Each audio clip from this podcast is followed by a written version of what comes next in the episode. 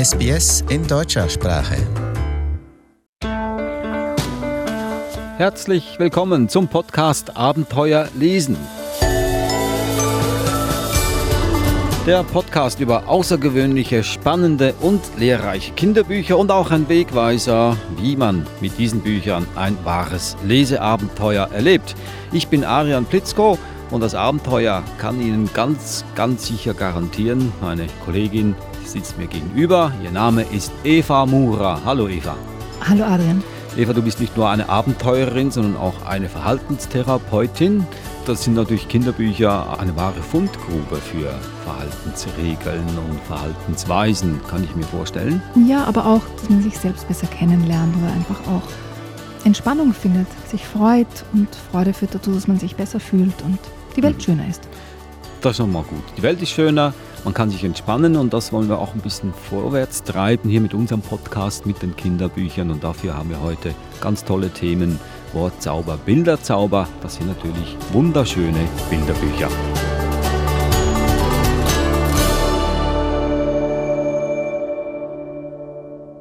Wunderschöne Bilderbücher haben wir hier. Drei Stück, die hast du mitgebracht, Eva. Darf ich sie mal schnell vorstellen, bevor wir sie aufblättern? Das erste Buch, Der große Buchstabenraub von Thomas Riegler und Christian Sova. Das zweite Buch, Die große Wörterfabrik von Agnes de Lestrade. Und das dritte Buch, Als die Namen verloren gingen von Jana Walzig und Andrea Katzenberger. Nun gleich zum ersten Buch, der große Buchstabenraub. Wie gesagt, ein Bilderbuch in erster Linie, kommen da auch Texte vor? Ganz viel Text. Und das Spannende an diesem Buch ist, dass der Text nicht so wie üblich so auf schwarzer Text auf weißer Seite gedruckt ist, sondern der, der Text ist quasi gleichzeitig auch die Illustration. Das heißt, ganz farbige Buchstaben, ganz anders gedruckt, als man es gewohnt ist. Also es ist wirklich ein, ein Ohrenschmaus und Augenschmaus, mhm. könnte man sagen. Vielleicht bevor wir da näher darauf eingehen, Bilderbücher gibt es ja zuhauf. Es gibt nicht nur Hunderttausende, ich würde schon mal sagen, es gibt Millionen von Bilderbüchern. Also wenn man in die Buchhandlung kommt, in die Bilderbuchabteilung, hat man keine Ahnung, was für ein Buch suche ich mir jetzt aus. Und das, die einzige Hoffnung, die man hat, sind dann die Bestsellerlisten. Aber die müssen auch nicht immer ein Gradmesser für die Qualität sein. Nur weil jetzt da tausend Mütter oder Väter sich dieses Buch kaufen, heißt noch lange nicht, dass es gut ist. Nach was, welchen Kriterien suchst du dir ein gutes Bilderbuch aus? Also einerseits höre ich auf die Buchhändlerin meines Vertrauens. Das ist immer, immer ich glaube, gut. das ist wahrscheinlich der wichtigste ja. Punkt. Ja. Ähm, online ist es natürlich schwierig. Ist es schwieriger, ja. deswegen machen wir auch diesen Podcast, weil es eben schwierig ist, online gute Bücher zu finden. Ich suche mir dann auch Bücher raus von Verlagen oder von Autoren, die ich schon kenne, wo ich weiß, die wirklich sich bemühen, ganz, ganz tolle Bücher zu machen und Kinder auch ernst nehmen. Und das ist auch immer ein guter Startpunkt zu suchen. Also Autoren, die man schon kennt, die man, ähm, wo man Bücher gelesen hat, die, die toll sind oder auch Verlage, die ein besonderes Flair haben. Drei Säulen hier.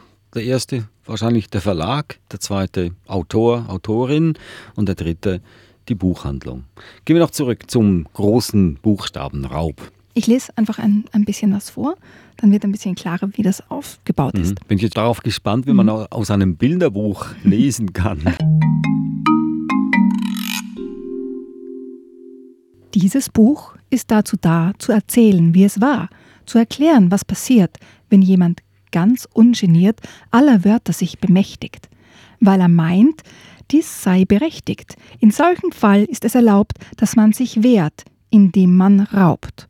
Sicherheit geht total vor hinter diesem großen Tor, denn dahinter liegt, verdeckt, fest verpackt und gut versteckt, Großes, Kleines, äußerst Feines, Wichtiges und Richtiges. Auf den Wagen zum Transport liegt gestapelt Wort für Wort fertig für die große Reise mit dem Zug über die Geleise, streng bewacht von Polizisten, die da sitzen auf den Kisten.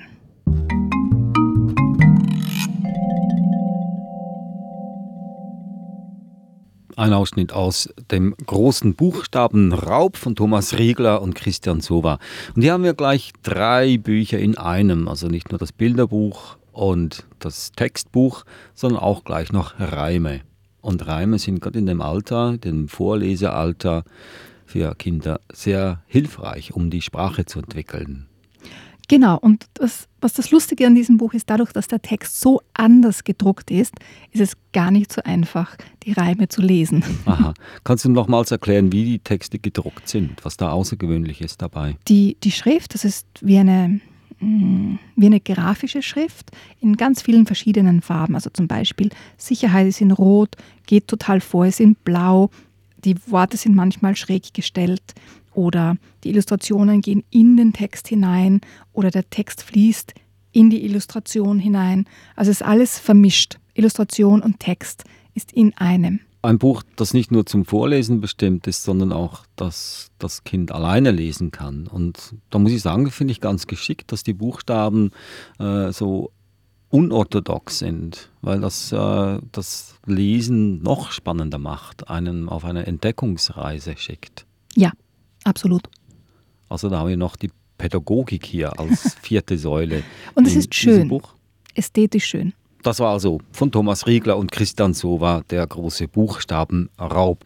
Das zweite Buch, Die große Wörterfabrik von Agnes de Lestrade. Und dieses Buch hat ziemlich Aufsehen erregt. Weshalb wohl? Es ist ein wunderschönes, magisches Buch. Ein magisches Buch. Ja. Ja, es ist so zauberhaft. Die Sprache, die Bilder, wie sie ineinander fließen. Es ist wirklich ein absolut wunderschönes Buch. Mhm, also ich sehe dich schon zerfließen hier, Eva. wie oft hast du dieses Buch dir schon angeguckt und gelesen? Ganz, ganz oft. Und ja. ähm, es hat natürlich auch einen, einen ganz tollen Schluss mit einem Wort. Ja, und ich möchte, dass du jetzt an ein Wort denkst, was du glaubst, dass dann der Schluss sein wird. Ich kann es nicht verraten jetzt, aber ich frage dich. Also du willst jetzt aus, einem, aus einer Sammlung von 500.000 Wörtern mir eins aussuche, äh, wo ich denke, damit hört das Buch auf. Ja, also dass du zum Schluss einfach überlegst, was könnte das Schlusswort sein, bevor ich es sage. Und ja. zum Schluss frage ich dich. Ja, aber wie gesagt, es gibt äh, im deutschen Wörterbuch ungefähr 500.000 Wörter. ich mach, soll ich, ich mir da aussuchen? Vor dem letzten Wort mache ich eine Pause. Ja. ja. Dann kannst du dir kurz überlegen, was für ein Wort jetzt kommen könnte. Ja, Atomstrom. Vielleicht. Ja, vielleicht. Wer weiß. Ja, nee, glaube ich nicht, weil du sagst, es ist ein wunderschönes Buch und äh, ich weiß, du bist keine große Freundin von Atomstrom. Denke ich mir, Liebhaben ist mein Tipp. Wir werden sehen. Es gibt ein Land, in dem die Menschen fast gar nicht reden. Das ist das Land der großen Wörterfabrik. In diesem sonderbaren Land muss man die Wörter kaufen und sie schlucken, um sie aussprechen zu können. Die große Wörterfabrik arbeitet Tag und Nacht. Die Wörter, die aus den Maschinen herauskommen, sind ebenso unterschiedlich wie die Sprachen. Es gibt Wörter, die sind wertvoller als andere. Man sagt sie nicht oft, eigentlich nur, wenn man sehr reich ist. Denn im Land der großen Wörterfabrik ist Sprechen teuer. Diejenigen, die kein Geld haben, durchsuchen manchmal die Mülleimer. Aber die weggeworfenen Wörter sind meist wertlos. Man findet nur Hundekacker und Hasenpipi. An manchen Tagen fliegen Wörter durch die Luft. Die Kinder fangen sie dann mit ihren Schmetterlingsnetzen ein.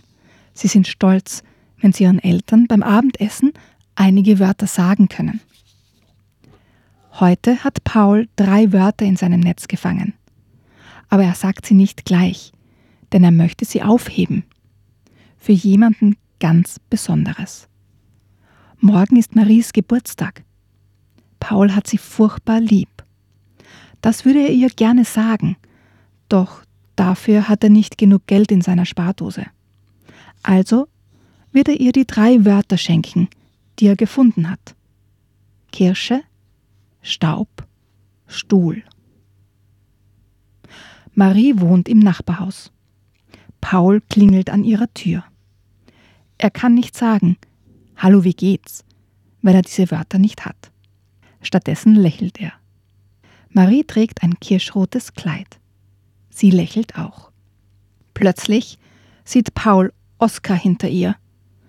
Oskar ist Pauls schlimmster Feind. Seine Eltern sind sehr reich. Aber das ist nicht der Grund, weshalb Paul ihn nicht leiden kann. Oskar lächelt nicht. Er spricht zu Marie. Ich liebe dich von ganzem Herzen, meine Marie. Eines Tages, das weiß ich, werden wir heiraten. Das hat ja ein Vermögen gekostet, denkt Paul. Marie lächelt noch immer. Und Paul weiß nicht, wen sie eigentlich anlächelt. In Oskars Augen blitzt so viel Selbstbewusstsein. Meine Wörter sind klitzeklein, denkt Paul. Er holt tief Luft und denkt ganz fest an all die Liebe in seinem Herzen. Und dann sagt er die Wörter, die er in seinem Netz gefangen hat. Die Wörter fliegen zu Marie. Sie sind wie kostbare Kieselsteinchen. Kirsche, Staub, Stuhl. Marie lächelt nicht mehr. Sie blickt ihn an, weil sie keine Wörter hat. Sie nähert sich ganz behutsam und gibt Paul einen sanften Kuss auf die Wange. Paul hat noch ein einziges Wort, das er sagen kann. Vor langer Zeit hat er es in einem Mülleimer gefunden, zwischen lauter Hundekacker und Hasenpipi. Dieses Wort mag er sehr gern. Er hat es für einen ganz besonderen Tag aufgehoben. Und dieser Tag ist jetzt da. Er blickt Marie fest in die Augen und sagt Nochmal.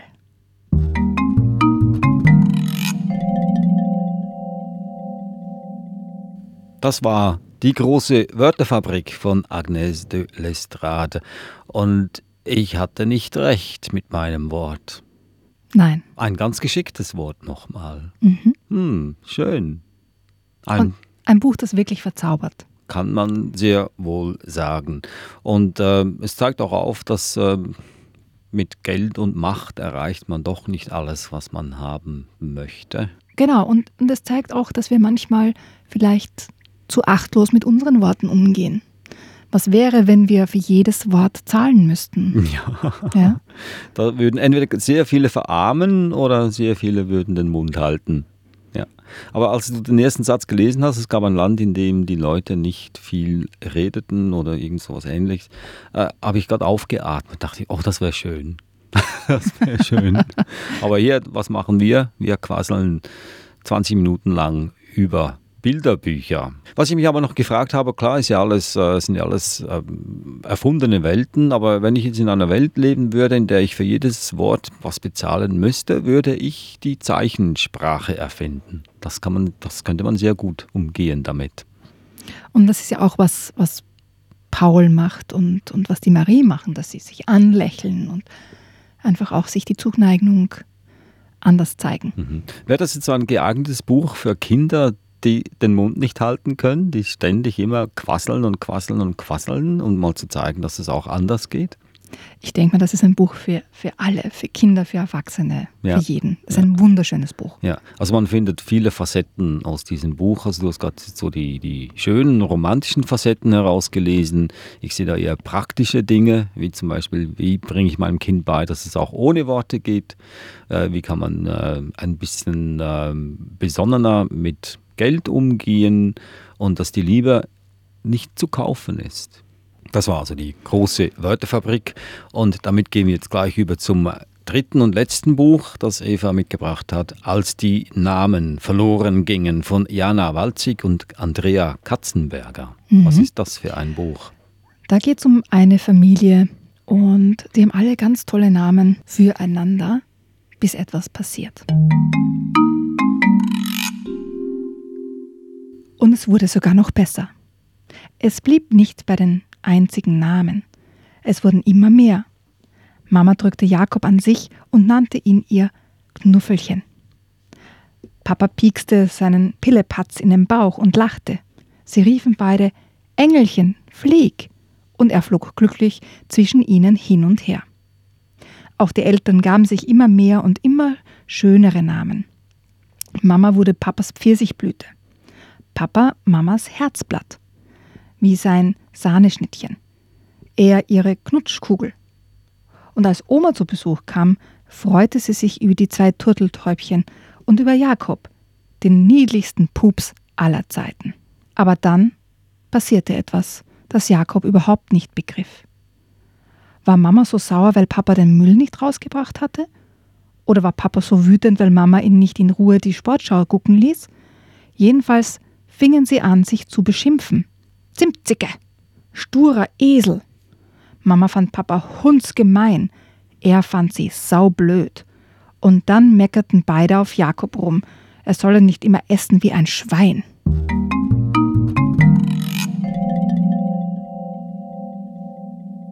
Das war ein Ausschnitt aus dem Bilderbuch, als die Namen verloren gingen. Das äh, ist jetzt ein Buch, das äh, eher so auf die Realität zielt, nicht so romantisch wie das vorherige Buch. Nein, es, es ja. spielt mit den Worten. Ja. Der Jakob baut sich dann quasi wie ein, ich würde sagen, wie ein U-Boot und entschwindet dann. Er bringt sich in Sicherheit, wie er selbst sagt. Und was ist so die Essenz von, aus diesem Buch? Also nur die, der eine Ausschnitt sagt uns jetzt ja noch nicht so viel. Ich denke, es geht um, wie wir Worte wählen, wie wir andere ansprechen. Also zuerst ist alles rosarot und man ist so ein, ein Pfirseblütchen oder eine Knutschkugel. Also alles sehr ähm, lieb und romantisch und er ist der niedlichste Pups aller Zeiten.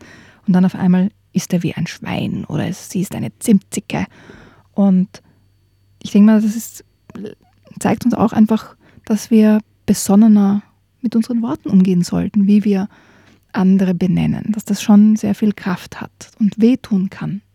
Was mir jetzt hier auffällt, ist, dass alle drei Bücher, und das fängt schon mit dem Titel an, der große Buchstabenraub, die große Wörterfabrik, als die Namen verloren gingen, alle drei haben einen Nenner, und das sind das Wort. Ja. Und sind aber Bilderbücher. Mhm. Das finde ich ja bezeichnend, dass ein Bilderbuch an und für sich das Wort kritisiert. Ich weiß nicht, ob Sie es kritisieren, aber Sie stellen das Wort in den, in den sozusagen den Mittelpunkt der Bilder. Und diese Vermischung zwischen Bild, Illustration und Wort macht diese Bücher so spannend und eindrucksvoll und auch wie sie beschreiben oder wie sie zeigen, wie mächtig Wörter eigentlich sind. Die Sprache, die wir verwenden, ist machtvoll.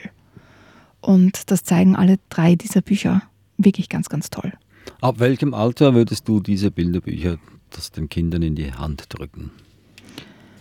Also es sind Vorlesebücher, finde ich. Also ältere Kinder können sie natürlich selbst lesen, aber ich denke mal schon, dass es wichtig ist, die auch gemeinsam zu lesen und darüber zu sprechen. Also ich würde so sagen, so fünf, sechs würde ich anfangen. Fünf, sechs, gut. Mhm. Und wie gesagt, wir müssen darauf hinweisen, dass man Bücher, die man den Kindern vorliest, äh, auch sorgfältig aussuchen soll. Man soll nur solche sich aussuchen, die man selber auch mag. Und in erster Linie, mhm. weil ja die Gefahr besteht, dass man sie tausendmal den Kindern vorlesen muss. Und wenn man eins vorliest, dass man nicht aufstehen kann, hilft das niemandem. Nicht wirklich, nein. Das waren also die drei Bücher. Der große Buchstabenraub von Thomas Riegler, Christian Sova, erschienen im Kunstanstifter Verlag für Illustrationen. Das zweite Buch war Die große Wörterfabrik von Agnès de Lestrade, erschienen im Mixed Vision Verlag. Und das dritte und letzte Buch Als die Namen verloren gingen von Jana Walzig, Andrea Katzenberger, ebenfalls erschienen im Kunstanstifter Verlag für Illustrationen. Wir haben ja vorhin ja gesagt, es gibt Millionen von Bilderbüchern. Du hast drei jetzt davon dir ausgesucht, aber du hast jetzt noch eine Tasche voll mit Bilderbüchern. Ich glaube, beim nächsten Mal führen wir das Thema weiter. Ja. Ja. Kannst du uns da auch einen kleinen Tipp geben, welches Buch hier zur Sprache kommen wird? Eines heißt Smonsmon. Ja. Und das sagt mir jetzt überhaupt nichts. Worum, das ist gut so. Ja. dann gibt es da, geht es da auch um das Wort an und für sich in diesem Bilderbuch? Um, um lustige Wörter, ja. ja. Also wahrscheinlich das Thema, Oberthema wird das gleiche sein, ja. dass auch äh, die Sprache ein bisschen sensibler behandelt werden soll. Ja. Ja. Das waren sie also, die Bücher hier bei uns im Podcast Abenteuer lesen. Und damit sind wir auch am Ende dieser Ausgabe. Wir hören uns wieder das nächste Mal. Und wenn Ihnen dieser Podcast gefallen hat, was wir natürlich sehr, sehr hoffen, dann warum erzählen Sie es nicht weiter? Nicht nur Ihrem Arbeitgeber, sondern zum Beispiel auch Ihren Freunden, die vielleicht auch Mütter und Väter sind, Ihren Großeltern zum Beispiel oder überhaupt allen Buchliebhabern auf dieser Welt. Und wir sind ganz leicht zu finden, natürlich auf iTunes oder auf irgendeiner Podcast-Plattform Ihrer Wahl. Und wenn Sie auch einen Kommentar hinterlassen, das hilft uns auch weiter. Und wir werden auch gerne über die Kommentare in unseren Ausgaben sprechen. Ich bin Adrian Plitzko, ich sage Tschüss. Eva Mura, Servus.